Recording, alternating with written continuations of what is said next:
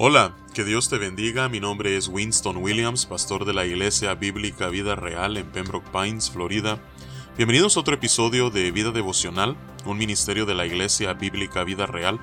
cuya misión es sembrar la verdad de la palabra de Dios en los corazones de los hombres y cosechar vidas nuevas para el reino de Dios. Para más información puedes visitar nuestra página web www.ibvidareal.org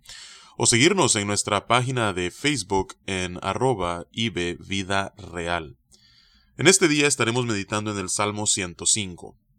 mientras que el día de ayer, mientras meditábamos en el Salmo 104,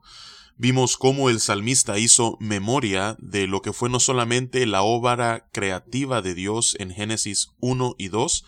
eh, sino que además a cómo Dios de manera providencial continúa cuidando de su creación,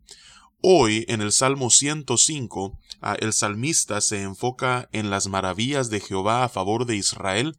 comenzando con el pacto que Dios estableció con Abraham, hasta lo que fue la conquista de la tierra prometida por medio de Josué. Así es que vamos a darle lectura a este salmo y nos iremos deteniendo en algunas partes para meditar y nosotros mismos también hacer memoria eh, de lo que fueron las maravillas de Dios a lo largo de los libros desde Génesis hasta el libro de Josué. Dice la palabra de Dios, Alabad a Jehová, invocad su nombre, dad a conocer sus obras en los pueblos, cantadle, cantadle salmos, hablad de todas sus maravillas, gloriaos en su santo nombre, alegres el corazón de los que buscan a Jehová. Buscad a Jehová y su poder, buscad siempre su rostro. Acordaos de las maravillas que él ha hecho, de sus prodigios y de los juicios de su boca. Oh vosotros, descendencia de Abraham su siervo, hijos de Jacob, sus escogidos. Él es Jehová nuestro Dios, en toda la tierra están sus juicios. Se acordó para siempre de su pacto, de la palabra que mandó para mil generaciones, la cual concertó con Abraham y de su juramento a Isaac,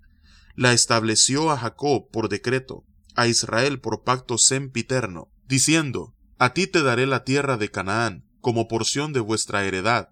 cuando ellos eran pocos en número y forasteros en ella, y andaron de nación en nación, de un reino a otro pueblo, no consintió que nadie los agraviase, y por causa de ellos castigó a los reyes. No toquéis, dijo, a mis ungidos, ni hagáis mal a mis profetas. Vamos a hacer una pausa aquí. Vemos ah, que hasta ahora lo que hemos leído desde el versículo 1 hasta el versículo 15 es una reiteración en realidad de lo que encontramos en el primer libro de las crónicas en el capítulo 16. El contexto que rodea esta primera porción del Salmo es cuando David, después de muchos años que el arca del pacto estuvo en tierra filistea, finalmente la trae de regreso a Jerusalén y eso suscita una gran celebración y a partir del versículo 7 del capítulo 16 del libro de las crónicas, entonces vemos que comienza a alzarse un salmo a Dios. Eh, y lo que es desde el versículo 8 hasta el versículo 22 es lo que acabamos de leer en realidad. Así como cuando leímos en el pasado el Salmo 96, eh, ese salmo es una reiteración de ese mismo capítulo del primer libro de las crónicas, lo único que cubre a partir del versículo 23 hasta el 33. Así es que ese es el contexto de esta primera porción de este salmo. Ahora, cuando habla acerca de acordarnos de las maravillas de Dios, ya hasta ahora ha mencionado el pacto que Dios hizo con Abraham, de no solamente una tierra que sería para él y para su descendencia, sino que esa descendencia sería innumerable como la arena del mar, como las estrellas del cielo. Así es que vemos que ese pacto se confirmó a su hijo Isaac y luego al hijo de Isaac, Jacob, que también tiene por nombre Israel. Así es que ahí es donde nos encontramos hasta ahora en el versículo 15 y a partir del versículo 16 entonces comienza a, a hablar acerca de lo que fue la historia de José. Dice, trajo hambre sobre la tierra y quebrantó todo sustento de pan, envió un varón delante de ellos a José, que fue vendido por siervo, afligieron sus pies con grillos, en cárcel fue puesta su persona, hasta la hora que se cumplió su palabra, el dicho de Jehová le probó, envió el rey y le soltó, el señor de los pueblos y le dejó ir libre, lo puso por señor de su casa y por gobernador de todas sus posesiones, para que reprimiera a sus grandes como él quisiese y a sus ancianos enseñara sabiduría. Así es que vemos nosotros que aquí se habla acerca de lo ocurrido con José, como por medio de la soberanía de Dios, Él permite que sea vendido como esclavo a Egipto, llega a casa de Potifar, termina encarcelado, eventualmente expuesto en libertad y llega a ser el primer ministro de Egipto, eh, segundo en mando solamente después de Faraón, y cómo eso hace posible, como estaremos a punto de leer, la preservación del pueblo de Dios, de la familia de José, que aún moraba en Canaán. Dice, Versículo 23 en adelante. Después entró Israel en Egipto y Jacob moró en tierra de Cam, y multiplicó su pueblo en gran manera, y lo hizo más fuerte que sus enemigos, cambió el corazón de ellos para que aborreciesen a su pueblo, para que contra sus siervos pensasen mal. Así es que aquí es donde cierra el libro de Génesis y abre el libro de Éxodo después de que en Génesis 50 vemos que el pueblo de Israel se ha establecido en tierra de Egipto, ah, luego el libro de Éxodo, 400 años después, abre ah, con un pueblo que se ha multiplicado pero que ha sido subyugado por Egipto y ahora es esclavo de esta nación. Así es que es allí donde eh, comienza el libro de Éxodo y es ahí donde continúa eh, el versículo 26 en adelante. Dice, envió a su siervo Moisés y a Aarón al cual escogió, puso en ellos las palabras de sus señales y sus prodigios en la tierra de Cam, envió tinieblas que lo oscurecieron todo, no fueron rebeldes a su palabra, volvió sus aguas en sangre y mató sus peces, su tierra produjo ranas, hasta en las cámaras de sus reyes, habló y vinieron enjambres de moscas y piojos en todos sus términos, les dio granizo por lluvia y llamas de fuego en su tierra, destrozó sus viñas y sus higueras y quebró los árboles de su territorio, Habló y vinieron langostas y pulgón sin número, y comieron toda la hierba de su país, y devoraron el fruto de su tierra. Hirió de muerte a todos los primogénitos en su tierra, las primicias de toda su fuerza. Así es que aquí vemos lo que fue la mano poderosa de Dios